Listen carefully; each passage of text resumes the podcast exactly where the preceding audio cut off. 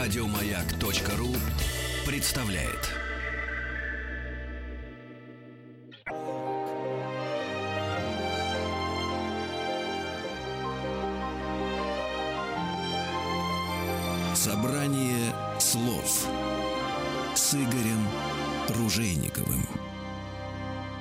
Здравствуйте, дорогие друзья. Огромное спасибо за то, что приемники настроены на частоты радиостанции «Маяк». Я с большим удовольствием представляю нашу сегодняшнюю гостью, доктора филологических наук, профессора кафедры истории зарубежной литературы филологического факультета МГУ Наталью Тигранну Пахсарьян. Здравствуйте, Наталья Тигранна. Здравствуйте. Наталья Тиграновна, мы, конечно, вряд ли будем широко отмечать 26 февраля день рождения Виктора Гюго. 215 лет исполняется. Но вот в узком кругу, для тех, кому интересно, по-моему, отметить стоит.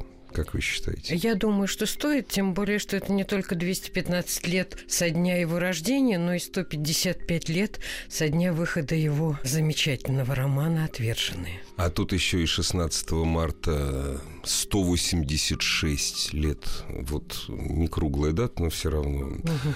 Это годовщина выхода романа «Собор Парижской Богоматери». Здесь все вместе так очень конечно, даже хорошо, конечно. чтобы не вспомнить.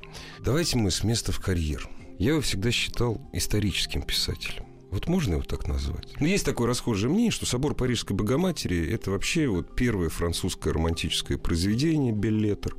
Вот, вот можно вот его считать родоначальником такой исторической романтической прозы? Я думаю, что можно. Конечно, можно найти какие-то романы, которые вышли чуть раньше, но в любом случае собор Парижской Богоматери, во-первых, первый великий романтический исторический роман, а во-вторых, конечно, Виктор Гюго – это писатель, который остро чувствует и прошлое, то есть историк прошлого, и очень так энергично, ярко погружен в историю современного ему общества. Поэтому, конечно, мы можем считать его историком, безусловно. Он прожил довольно долгую жизнь, и не только по меркам своего времени, тогда люди меньше жили, но, в общем-то, и по-нашему. Он застал несколько эпох в истории Франции, то есть от империи до Французской республики. Судя по всему, он не родился имперцем, он не родился монархистом. Что с ним вообще творилось? У него папа служил и отчизне, и императору прилично, благородно, а вот он потом у него... Позвольте, да, я да. немножко Поправьте, скорректирую. По, конечно, ну, во-первых, конечно. он действительно очень много, долго прожил, даже не физически, потому что он ведь начал очень рано писать. Да, да. И писал до самого конца. Веку было два года, сказал он сам, когда он родился. Он действительно родился в семье, когда когда отец был э, наполеоновским генералом, а мать была вандейкой, то есть сторонницей роялизма. И э, надо сказать, что он не был монархистом отнюдь. То есть его монархические взгляды, роялистские взгляды, они относятся периоду совсем раннему. Вот сам он говорил о том, что, э, ну вот, когда он был э, юным, да, то был сторонником королевской власти, а затем он э, очень дорожил республикой. И он говорил во всех своих речах, вообще замечательные его не только художественные произведения, его речи. Ну, политический он, да, деятель да, был да, вообще. да. Так вот, он всегда говорил о том, что главное завоевание Франции – это республика. И вся его борьба с Наполеоном Малым, да, то есть это как раз борьба с тем, кто назвал себя императором. Другое дело, что он э, восхищался Наполеоном, но ведь это э, восхищение разделяли тогда многие. И когда он, например, говорил при вступлении во французскую академию о том, каким великим человеком был Наполеон, он одновременно сказал, что вот при всех его замечательных, так сказать, достижениях, да, было шесть человек, которые ему сопротивлялись. И эти шесть человек, это были поэты, писатели, тот он называет Жермену де Сталь, Констана, э, Лемерсье, Шатабриана. Он говорит о том, что, что отстаивали эти поэты, что отстаивали эти люди? Они отстаивали свободу. То есть свобода – это то, что было выше э, восхищения Наполеоном, понимаете, для него. Ну да, Наполеон же очень быстро прошел путь от первого проконсула до императора. Да, да, да, первый да. проконсул вроде как это выбор, практически выборная должность, а тут раз и император. Конечно. Тут восхищало именно то, что это человек, который стал тем, кем он стал, благодаря своим способностям, не по каким-то другим качествам. И когда Гюго возражает вот против того, чтобы Наполеон III стал императором, он говорит, что разница как раз именно в этом. Угу, угу. Во-первых, то было одно время, он очень остро чувствует вот это движение времени, да, одно время, когда вот Наполеон I становился императором, и это его им сделал как бы народ, да. Э, другое время, когда уже республика, вот что важно, и сам себя, так сказать, провозгласив императором, Наполеон III предает то, что вынесло, в общем-то, его к власти. И потом Гюго себя упрекает он за то, что он был какое-то время сторонником Наполеона. Все-таки упрекает да. себя. Упрекает, да. Он угу это не прощает не только, так сказать, другим, но и себе. Именно поэтому он так э, с ним порывает и, в общем, держит слово. Когда ведь он отправляется в ссылку, он говорит о том, что если останутся за пределами Франции 100 человек, среди них буду я, если 10, среди них буду я. Если только один человек не вернется во Францию Наполеона III, то это буду я. Вот здесь сразу вопрос возникает. Так Виктор Юго, великий французский писатель, достояние человечества, политик, сенатор. Заявления, которые больше приличествуют именно действующему политику, а не писателю, который творит, э, я не знаю, там в кабаке у липа или, угу. или в тени кабинетов. Или это для него игра такая была? Вот как вы думаете? Вы знаете, нет, это не игра. Я думаю, что это был человек, который очень хорошо понимал силу литературы. Причем эта сила литературы касалась не только влияния на, так сказать, политические какие-то вещи, но на самые разные. Ну, например, вот он пишет «Собор Парижской Богоматери», при том, что он замечательно чувствует историю, описывает эту историю. Он так создает облик собора Парижской Богоматери, что, во-первых, он заставляет французов увидеть красоту средневековой архитектуры. Ну, он же каждый день да. здесь, его же можно не замечать да. уже. Да. Нет, так не просто здесь. К этому времени собор разрушается. К этому времени вообще все там плохо. И вдруг Опомнилось в том числе и правительство. С 1931 года собор стали реставрировать, и до 1941 года ему придали вот такой замечательный современный вид. Да? То есть это он сделал. Потом он считает, что литература, она должна способствовать прогрессу. То есть для него э, вот э, все эти его художественные сочинения, правда, был у него э, такой момент, когда вот он выпускает в 1731 же году сборник «Поэтические осенние листья», он вдруг говорит о том, что вот искусство должно быть вне там ну, общественной да. жизни. Но это какой-то такой вот нюанс, который тут же и пропадает, потому что потом он в полемике с тем направлением искусства для искусства, которое было распространено в 30-е, там, 40-е годы, в том числе там, и Готье этому дал толчок, он говорит о том, что искусство для искусства прекрасно, но искусство для прогресса гораздо важнее. То есть для него это не игра, это абсолютно э, органичное существование в литературе, которое замечательно э, может воздействовать на умы. Вот смотрите, народ увлекается в 20-е годы готическим романом, да, ужасы, всякого рода страшилки, которые э, открывают, с одной стороны, некие таинственные мистические стороны бытия, а с другой стороны просто еще и развлекают. Ну, да? конечно, Москва, что... прообраз да. масс-культуры, по сути да. дела. Что пишет Гюго? С одной стороны, он пишет э, Гана Исландца, да, то есть это такой действительно готический роман, где действует чудовище там. И тут же он пишет Бюкжаргаля, где в основе готических событий, в общем-то, восстание на Сан-Доминго. Более того, он пишет «Последний день приговоренного к смерти», где вот вся эта атрибутика страха, она направлена на что? на, в общем-то, вещь политическую, социальную. Он хочет показать, как ужасна казнь да, смертная казнь, когда человека приговаривают к смертной казни. И это потом он проводит через всю свою, в общем-то, жизнь и через все свои книги. Да, здесь надо не забывать, что произведение написано французом, написано во Франции спустя всего лишь несколько десятилетий после того, как Франция была утоплена в крови гильотины. Да. Ну, по сути дела. То есть француз, э, французский читатель, во-первых, это все было на их памяти, на семейной памяти. И вообще французы это чувствовали очень. Я вот, например, никогда не знал. Русская литература в это время uh развивалась благодаря, в том числе, журналам. Это журнальная, а не книжная литература. Отдельных книжных изданий удостаивались те, у кого были большие тиражи в журналах. А что во Франции в это, в это время было? Где издавались толстые романы?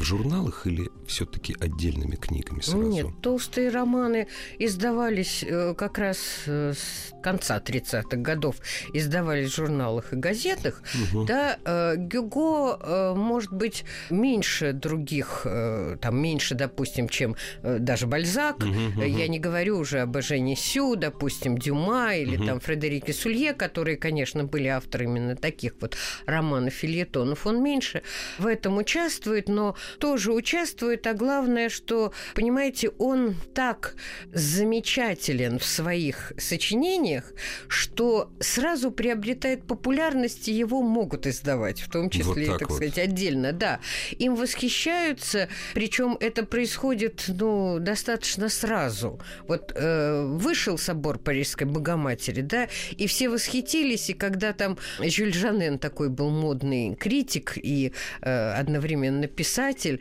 он э, Опасное в своем, да, он в своем, значит, обзоре похвалил роман э, какой-то, угу. простите, не помню уже, роман Жорж Санд, который вышел тогда же, на что Гюго ему э, так удивленно сказал, как, а мой собор? И он был совершенно прав, потому что, конечно, собор был гораздо важнее. Это нам сейчас так просто судить из 2017 года и из России, а там во Франции в то время литературные битвы шли. Друзья, прервемся, после небольшой паузы вернемся к нашему разговору. Игорь Ружейников и его «Собрание слов». «Собрание слов» с Игорем Ружейниковым. Друзья, у нас в гостях в собрании слов доктор филологических наук, профессор кафедры истории зарубежной литературы филологического факультета МГУ Наталья Тиграновна Пахсарьян. А Виктория Гюго, и в честь дня рождения, 26 февраля, 215 лет исполняется. И в честь 150, ровно, Пятилетия. да? 155-летия. У нас это считается юбилей. Ну, почему бы не считать выхода, на мой взгляд, величайшего романа Виктора Гюго «Отверженные». И по поводу собора Парижской Богоматери не худо вспомнить 16 марта 186 лет со дня первого издания. Да и вообще не худо бы вспоминать великих. Скажите, пожалуйста, Наталья Тиграновна, сейчас мы понимаем, популярность, она бывает разная. Бывает академическая популярность, бывает народная популярность. Вот какая у него была в первой половине жизни? То есть к концу жизни он был совсем популярен. Это, то есть, такой по-хорошему бронзовый, по-хорошему. Бывают плохие забронзовевшие, он по-хорошему бронзовый. Причем популярность вышла далеко за пределы Франции. А вот в середине жизни – ну, если учесть, что Виктор Гюго был признан главой французских романтиков и даже шире главой европейского романтизма, уже, собственно, после выхода, ну, если не после выхода его драмы Кромвель, предисловие Кромвеля ну, оказалось да. очень важным, да, было мани- воспринято как манифест вот всех романтиков, угу. да, то уж э, во всяком случае, когда началась битва за романтизм в театре, да, то, конечно, э, замечательные тогда писал романтические драмы, например, Дюма и даже они пользовались успехом. Были прекрасные э, драматурги вроде Мюссе, да, но вот кто был ярче всех и за кем закрепили вот эту вот победу нового э, романтического театра. За Гюго. Его премьера «Эрнани», она была, э, в общем, таким грандиозным событием, не только литературным, не только театральным, а общественным событием. То есть я должна сказать, что он пользовался, в общем-то, все-таки популярностью достаточно рано. Может быть, его самые первые, хочу сказать, самые ранние э, стихи были не так известны, да, но на самом деле он э, понравился сразу. В 15 лет написал одно из стихотворений. И... Это его первая публикация, Да, да, да. да. И сразу же э, получил 500 франков от короля, выиграл там конкурс литературный и так далее. То есть вот это был пример человека, который очень хорошо осознавал свою цель жизненную, да, он ее сформулировал в 14 лет в дневнике, когда написал «быть шатабрианом или ничем». А Шатабриан, э, которого, может быть, мы сегодня знаем хуже, да, не так э, широко, это был, как говорил Пушкин, учитель всего пишущего поколения. И вот он добился, он стал не вторым Шатабрианом, он стал Виктором Гюго.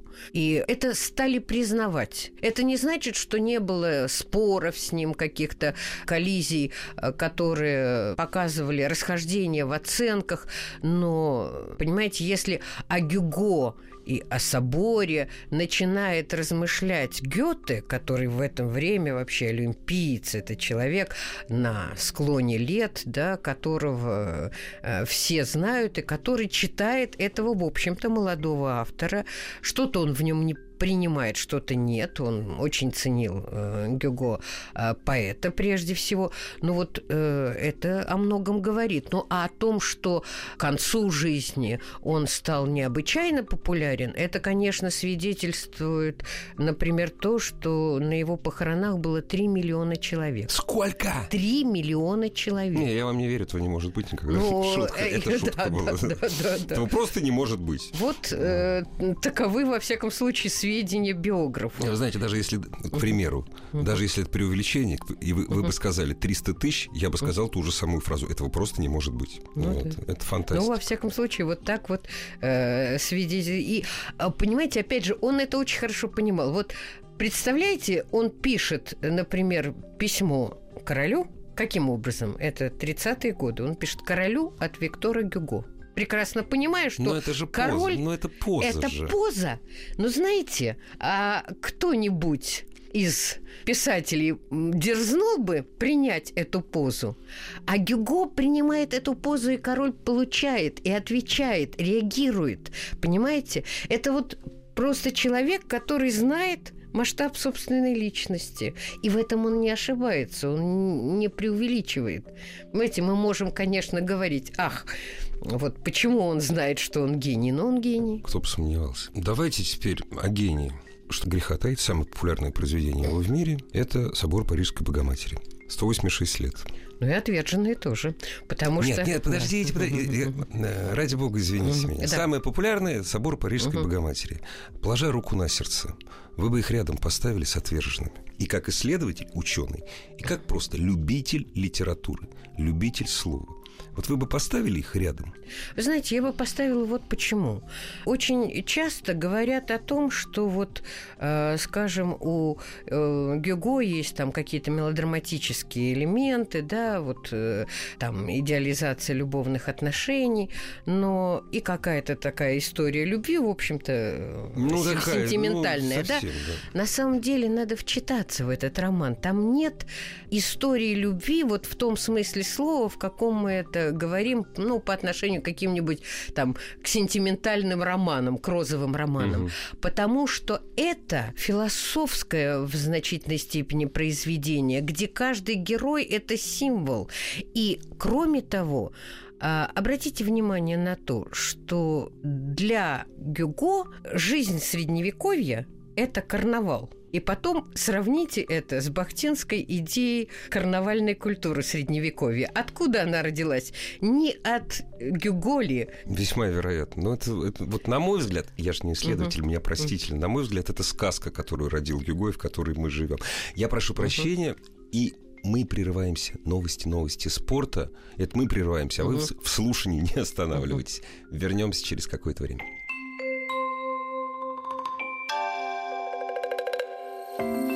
Собрание слов с Игорем Ружейниковым.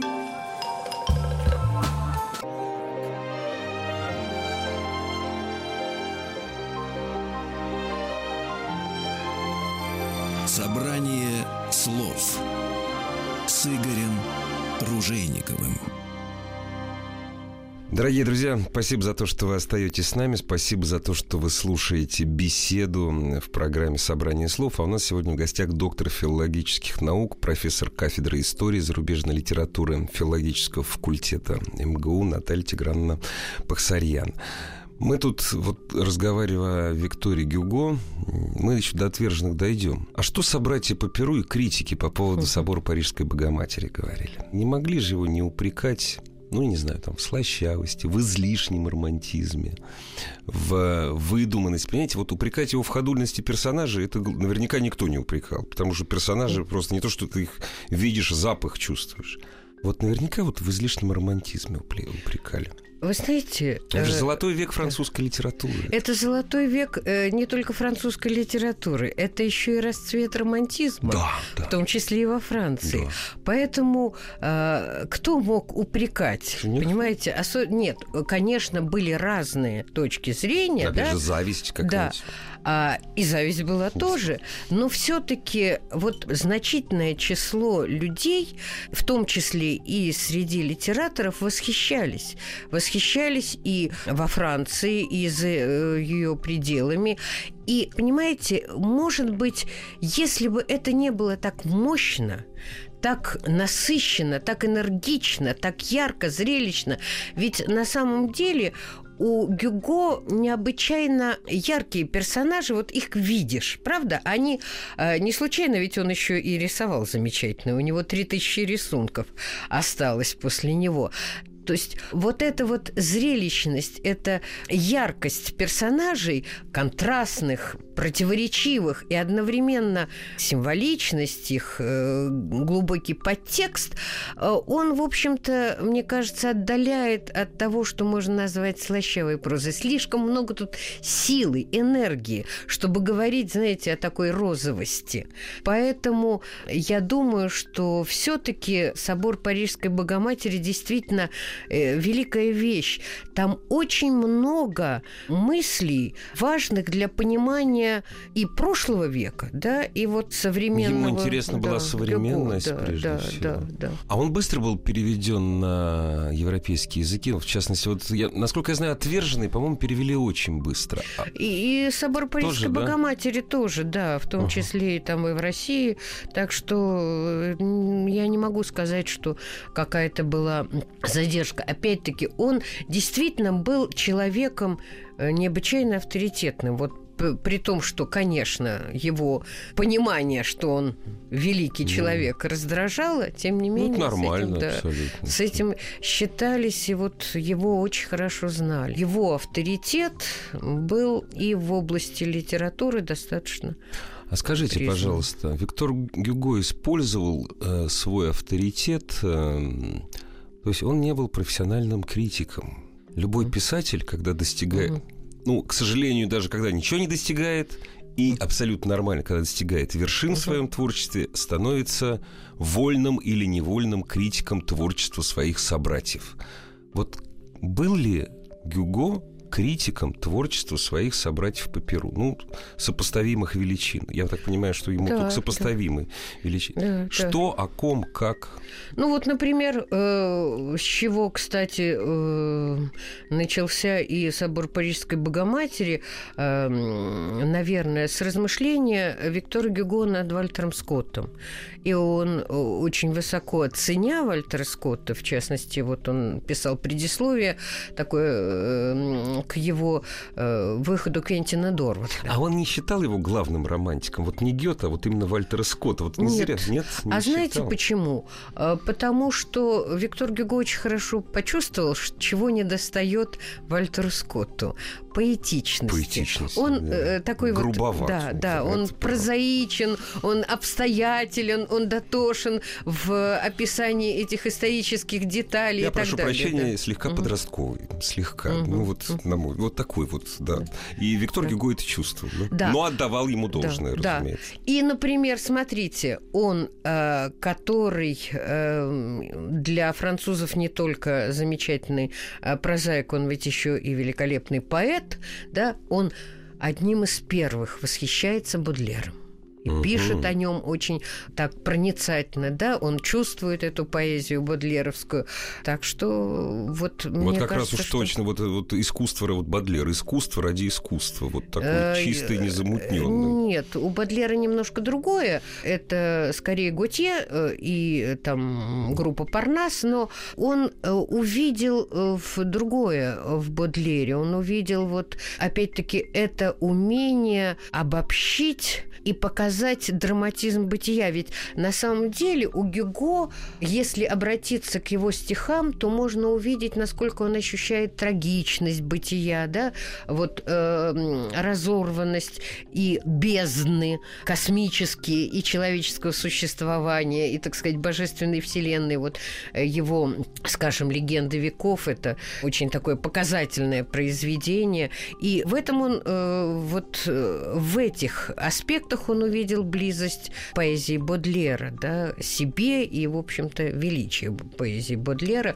Так что он, в общем, не э, пугался вот тех сторон как бы неприглядных, да, которые изображал Бодлер, потому что он сам э, это изображал, он это не любил, он всегда боролся и против, так сказать, нищеты и отверженности, да, но он при этом понимал, что это то, что есть, да, в жизни, и то, что можно и нужно изображать. Вальтер Скотт, он не совсем француз, я бы даже сказал, совсем не француз, это, да. это далеко, а вот современники, романисты французские, ну, вы знаете... Э, Вообще, друзья-то у него были? Э, да, конечно. Среди романистов понимаете, как сказать, он ведь, во-первых, э, в его, так сказать, круг ближний входил и Нодье, и, конечно же, Сент-Бёв. Но мы не можем сказать, что Сент-Бёв был романистом или только ну, романистом, конечно, но у да. него были и романы, да. у него были и стихотворения, и романы, и, э, конечно, он был критик.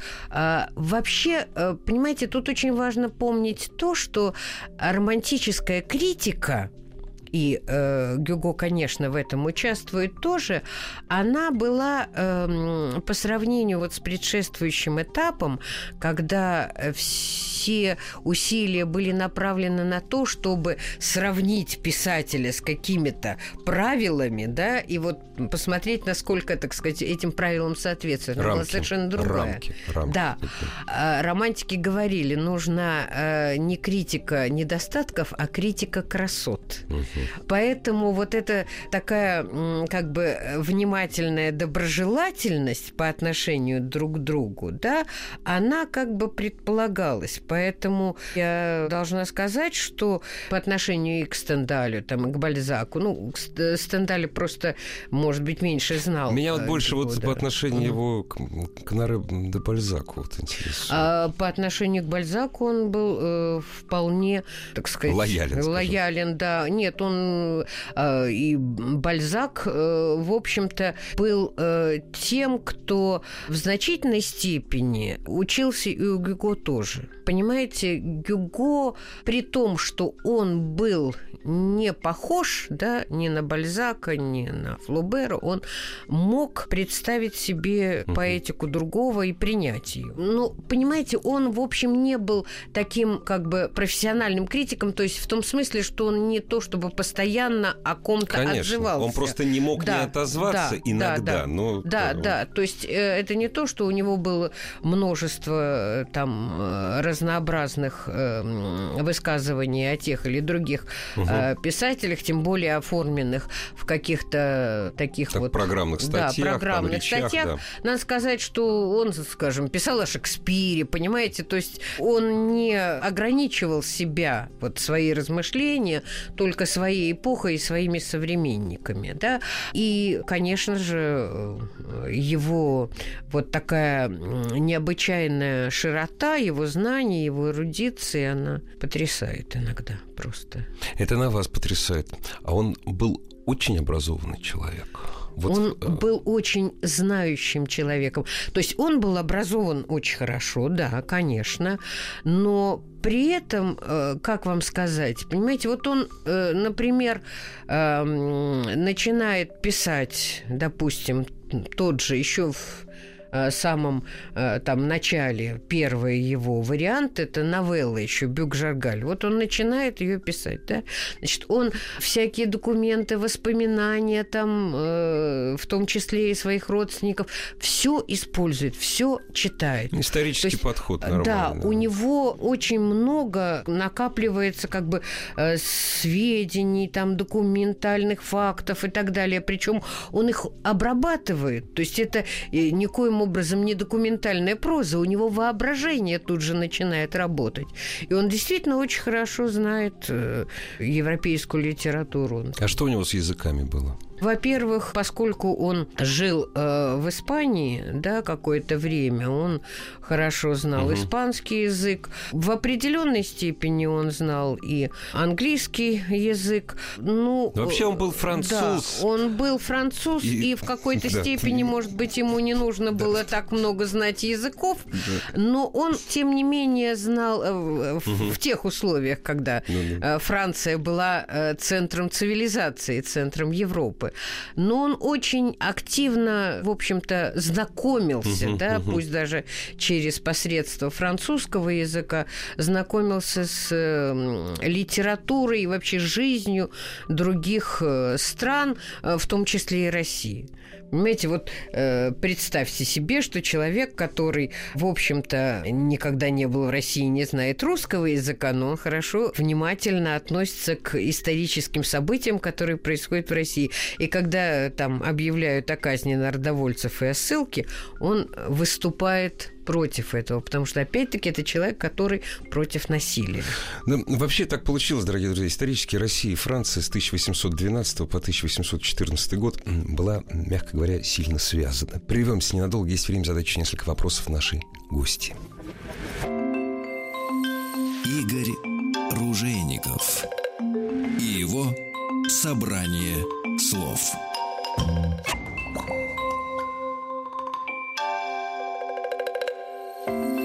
Собрание слов с Игорем Ружейниковым. Друзья, у нас сегодня в гостях доктор филологических наук, профессор кафедры истории зарубежной литературы филологического факультета МГУ Наталья Тиграновна Пахсарьян. Что такое отверженное для французской литературы? Да и для европейской и для французской, и для европейской литературы, для мировой, я бы даже для сказала, литературы. литературы. Это, конечно, один из э, величайших романов вообще, э, За всю сказать, историю да, существования литературы. Да? да, совершенно верно. Не случайно э, Толстой считал его самым великим романом. Достоевский говорил, что это э, более великий роман, чем его «Преступление и наказание» собственное. Да? То есть э, это действительно роман, в котором объединилось и э, мастерство его как писателя, да, там, стилистическое, жанровое, структурное, он это все, так сказать, очень интересно выстраивает. И в то же время, в общем-то, э, его, конечно, главные идеи, важнейшие идеи его, идеи гуманизма, да, которые он туда вкладывает, они там тоже есть. Не случайно он ведь пишет о том, что книга эта будет не бесполезна, как он говорит, до тех пор, пока будет существовать э, умирание ребенка от голода, э, так сказать, падение женщины из-за мрака, да, и преступление там, мужчины из социальной несправедливости. То есть все это есть. Причем, опять-таки, Гюго, как всегда, здесь соединяет э, то, что можно назвать, так сказать, реализмом и идеализмом. Да? А вот иногда говорят о том, что его главный герой, Жан Вальжан – это, э, ну уж какой-то совершенно идеальный человек, да, не может быть, чтобы там каторжник, да, вот вдруг стал… Э... Такой киношный герой. Да. И не а, зря, в общем, да. такие великие актеры Вальжана играли. Да. Но знаете ли вы, что на самом деле Гюго для этой истории э, использовал э, реальный судебный да, да, да, э, да. очерк. Причем история того человека, которого так поразило э, милосердие э, священника, что он, э, так сказать, исправился, она гораздо более прямолинейна. То есть этот человек сразу, мгновенно вот э, понял, э, как низко он пал и перестал э, быть таковым. Э, Гюго ведь э, все романтически э, доводит до крайности. Э, смотрите, Жан Вальжан стал каторжником почему? Потому что он украл украл в первый раз. Украл почему? Что, хлеб? Почему? Потому что был голоден. Не, ну, не он тогда. сам, не он сам, да. а дети да. его сестры, да. То есть это э, значит такая вот ситуация этическая, которая показывает, что в общем социальные условия бесчеловечные, несправедливые. Плохих да. людей не бывает. Да, у да. него есть вот эта идея жемчужины в грязи, жемчужина да, в грязи. когда э, он считает, что любой человек может, так сказать, вот возродиться, да для того, чтобы стать иным. И очень важно то, что он показывает, в общем, затем Жана Вальжана как человека, который совершает милосердные поступки, в общем-то, помня о своем, так сказать, вот этом грехе, да, он очень тяжело переживает вот ситуацию, когда там вместо него, да, попадает в тюрьму другой человек. Вообще Гюго умеет, передит тем, что он ставит э, очень такие э, максималистские ситуации этические, когда и читатель, да, и его герои должны выбирать. Вот да, как... не, причем это у него получается не топорно. Нет, вот. абсолютно. То есть вот действительно, э, как поступить, когда э, Жан Вальжан, если вы помните, он приходит к Фонтине э, в госпиталь, и тут его настигают, да, он прячется, а дежурная монахиня, у нее обед никогда не врать. И она оказывается перед дилеммой, выдать ли вот этого человека, о котором она знает, что он благодетель, что он, так сказать... А вот хорошо, далее. что в этот момент вспомнили. Угу. Я давно хочу вопрос задать, уже несколько угу. минут, а вот именно вот с этого момента. А сохранились ли свидетельства о том, был ли он религиозен или нет? Да, конечно.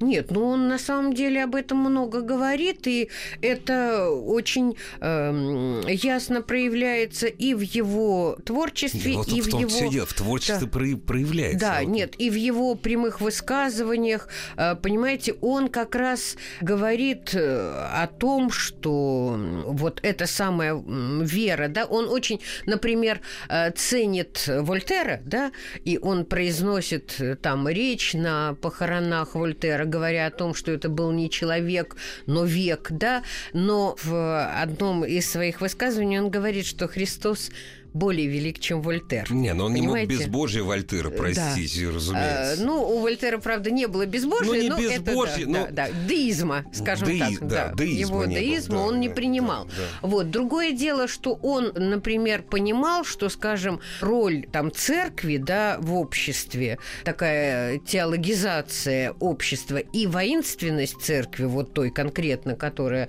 э, была тогда в, во Франции, э, эту практику он мог критиковать, но это совершенно не значит, что он э, в какой-то, так сказать, момент там сомневался в... Э, в, истины, в истинности веры. Веры, да. Веры и угу. религии. Дорогие друзья, давайте поблагодарим от всего сердца нашу сегодняшнюю гостью за то, что напомнила нам о великом землянине, о человеке, без которого современная литература была бы несколько иной. У Виктории Гюго мы сегодня говорили с доктором филологических наук, профессором кафедры истории зарубежной литературы филфака МГУ Натальей Тигранной Пахсарьян. Спасибо вам огромное. Давайте встретимся еще и поговорим. Спасибо. Спасибо.